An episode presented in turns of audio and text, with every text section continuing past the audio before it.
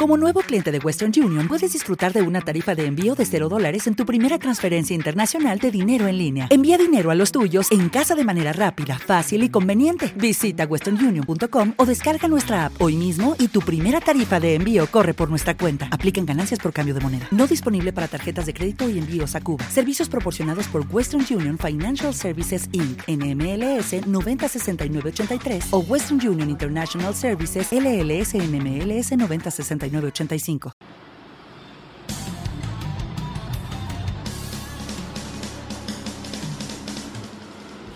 un rincón en internet llamado Speaker transmitiendo en vivo.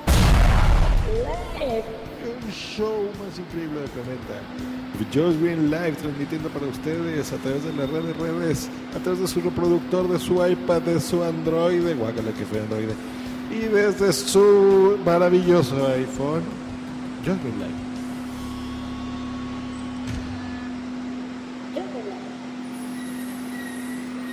Hola, ¿qué tal? Bienvenidos a Just Green Life. Pues esta ocasión, como se podrán dar cuenta, se llama el título El nuevo, nuevo, nuevo cine mexicano y les explicaré por qué. Eh, los voy a situar un poquito. Antes de, de esta nueva oleada del cine nacional, hubieron tres etapas importantes, yo creo que cuatro etapas. La primera fue con el llamado cine de oro de la época mexicana, que era todas estas películas de Padre Infante, de Jorge Negrete, de Los Charros, del Bien, de los primeros dramas. Era un cine internacional muy conocido. Era cuando eh, se popularizó el cine, donde Hollywood incluso tenía envidia de las producciones nacionales, ¿no? hacían muchas películas en conjunto, era una época muy interesante. Eh, después eh, Hollywood empezó a tomar mucha fuerza, empezó a hacer películas muy buenas, con mucho presupuesto, con mucho dinero, y pues el mundo empezó a ver este cine, incluido México. Y México pues empezó a decaer en esto, empezaron a hacer películas malas. Hubo una época en la que se hicieron estas famosas películas de ficheras, ¿no? Que para la, gente que me escuche de otros países, son como películas de mujeres de cabaret, ¿no? De borrachos, de historias de pues, nada más ver a chavas eh, semidesnudas o desnudas en muchos casos. Y luego cayó en otra época peor, ¿no? Que fue cine de albur muy naco, ¿no? De, así de polo polo, de gente horrible, de que pues nada más veían los, por ejemplo, eran títulos que se llamaban Los albañiles y Las verduleras. Y ya se imaginarán qué tipo de cine, una época muy mala.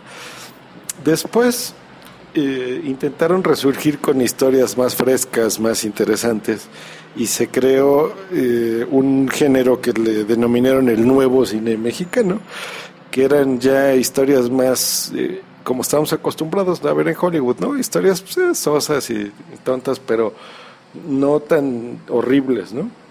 Aquí fue donde nació este, Araceli Ramírez, y los hermanos Bichir, ¿no? Que actualmente Demian, pues ya ven que lo nominaron al Oscar y triunfador y no sé qué, pero bueno, empezó con estas películas, ¿no? Que eran, por ejemplo, Cilantro y Perejil, y este, como agua para chocolate, y títulos así que, que se exportaron y les fue bien. Y fue una época interesante donde ya intentaron eh, borrar esa imagen de ese cine horrible, ¿no? Bueno, ese fue el nuevo cine mexicano decayó y ya se empezaron a hacer películas, normalmente no eran tan buenas y ya no tuvo esa fuerza tan interesante, ¿no? Aquí fue la época donde empezaron las superproducciones de Hollywood y, ya todo el mundo otra vez veíamos cine de este tipo, ¿no? Eh, después pasaron los años, ya hace unos 10, 15 años resurgió otra vez el interés por ver cine nacional, ¿no? Con el negro Iñárritu, este, con Guillermo del Toro, con todos estos personajes que hicieron películas muy interesantes, muy buenas, ¿no? Yo creo que desde Amores Perros fue esta, ¿no? Entonces no se le dominó, denominó como algún género en específico, pero yo lo quiero llamar como el nuevo, nuevo cine mexicano. eh, películas buenas. Aquí lo que pasó fue que estos personajes otra vez se fueron a Eh, pues muchos se fueron a Hollywood, muchos los compraron. Digo, el mismo Guillermo del Toro, del Toro ahorita con Pacific Rim y cosas así, ¿no? Eh, eh, estas nuevas que vienen del espacio muy interesantes. O sea, eh, cuates que los compraron a billetazos, ¿no? Y obviamente, pues ellos lo que les interesa es hacer cine y, a donde los llamen, adelante. Entonces, eso es válido. Eh, pero bueno, otra vez volvió a decaer el cine nacional y, todo el mundo decía qué chafa es y, nada. Y hasta el año pasado, a principios de este año, eh, otra vez eh, intentaron cobrar fuerza y hicieron una película que es la que acabo de ver este fin de semana en Netflix y por eso quise grabar este episodio. Se llamó Después de Lucía, entonces otra vez está retomando el furor por ver el cine nacional. Y con esta y con nosotros los nobles, ¿no? Que ahorita ha batido todos los récords y es la película más taquillera y creo que sigue en el cine y cosas así.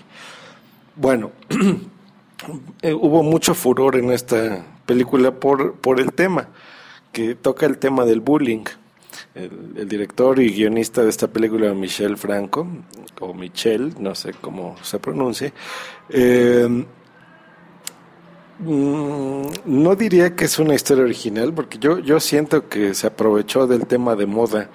Recordarán el año pasado qué fuerte estuvo eso de que, miren, o sea, ya existía el bullying, simplemente que no lo habíamos denominado de una forma, no le habíamos puesto nombre como tal. Entonces, se le puso eh, ya un nombre, ya supimos que era en términos normales, era algo que todos hemos hecho o sufrido de niños, simplemente que ahora se expuso más, ¿no? Em, y pues ya que estaba de moda el tema, dijo, pues voy a hacer mi película sobre esto, ¿no? Esa es la realidad. ¿Y qué fue? ¿De qué se trata la película? Bueno, Mm, básicamente es la historia de una muchachita. Voy a dar spoilers y, no importa que los dé porque realmente es una película muy mala que no recomiendo. Pero bueno, una muchachita que mm, eh, cambian, se cambian, vienen a vivir al DF, eh, viven en Puerto Vallarta, se muere su mamá, ni siquiera lo explican bien, pero bueno. Eh, bueno, el chiste es que viene a vivir a México, entran a una escuela, en teoría le va bien, van a Puerto Vallarta, firman, a Valle de Bravo, perdón firman, filma una un video, o sea, más bien se coge un güey en el baño y el cuate pone su celular en su en el baño y graba que está teniendo sexo con la chava. De repente regresa, la escuela se entera y le empiezan a joder, ¿no? Empiezan a hacerle bullying. Entonces le empiezan a molestar y va de grado ceros hasta que le cortan el cabello y creo que lo más fuerte es que pues ya tú supones que le dan un pastel como de mierda y se lo embarran y, se acaba. Se van, sale de viaje escolar, eh, la siguen fregando, la violan y de repente ella huye y se va a Puerto Vallarta y ya, eso es toda la película. El problema de la película no es tanto la historia, como se los platico puede sonar relativamente interesante. El problema es cómo te lo explican y cómo hacen la película. Hacen... Es que hay tantas cosas malas de la película que no sé ni por dónde empezar. Pero, por ejemplo, eh, eh, tan solo el principio de la película, hay una... Empieza en donde ponen una cámara dentro del coche eh, y hay una escena en la que sale ahí el papá, se ve que está recogiendo el coche en su, con los mecánicos, le explican qué es lo que le hicieron, se lo lleva, maneja, maneja, maneja, maneja, maneja, maneja, maneja, se baja del coche y ya cambian de escena. ¿Y tú qué pedo, no? Les voy a explicar por qué está mal, muy mala esa escena y mucho de cómo está filmada esta escena está filmada la película no hacen cortes de escena. Les explico qué es esto.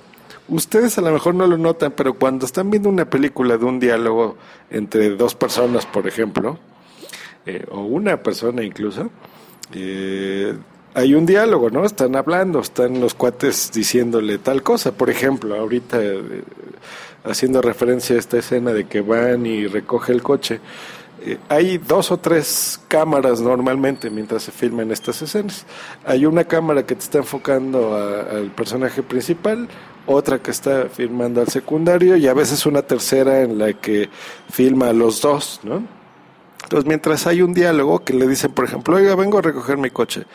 Luego el mecánico dice, a ver si, ¿por qué lo vienes a recoger? Chin, viene alguien ahorita, estoy en mi oficina y viene un cliente, a ver si no toca, déjenme ver.